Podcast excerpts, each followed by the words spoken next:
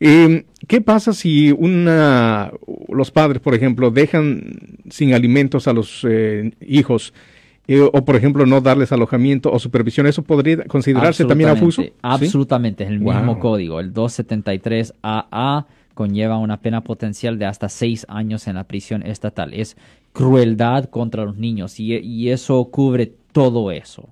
Crueldad contra los niños cubre todo eso de abusarlos, de pegarles, de no darle comida, de dejarlos solos en el vehículo, que pasa muy frecuente también, las mamás dejando a los niños pequeñitos en el vehículo, eso no se puede hacer tampoco.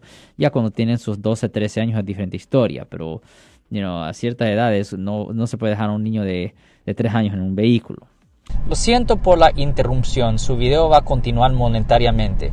Solo voy a mencionar que si usted ha sido acusado por haber cometido cualquier delito aquí en el área de la Bahía Norte, California, por favor no se espere, llame el nuevo teléfono que ven en la pantalla o llame para hacer una cita inmediatamente al 1-800-530-1800. Recuerden, yo soy el abogado Alexander Cross, abogado criminalista aquí en el área de la Bahía Norte, California.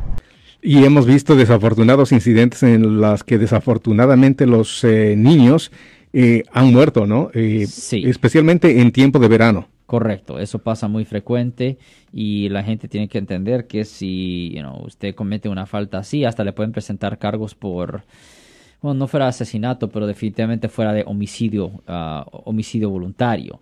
So, es una cosa muy seria, abuso infantil es, es muy preocupante y eso se está viendo mucho más en común hoy en día. Violencia doméstica, abuso infantil, y abuso sexual de niños. Y como yo siempre digo con respecto a abuso sexual de niños, casi siempre es el padrastro o el tío, abuelo. Es bien raro que sea un extraño. Por eso le digo a la gente, yo sé que es bien controversial decirlo, pero es la realidad de la situación. Si usted tiene hijos o hijas que son menores de edad, es mejor no casarse de nuevo.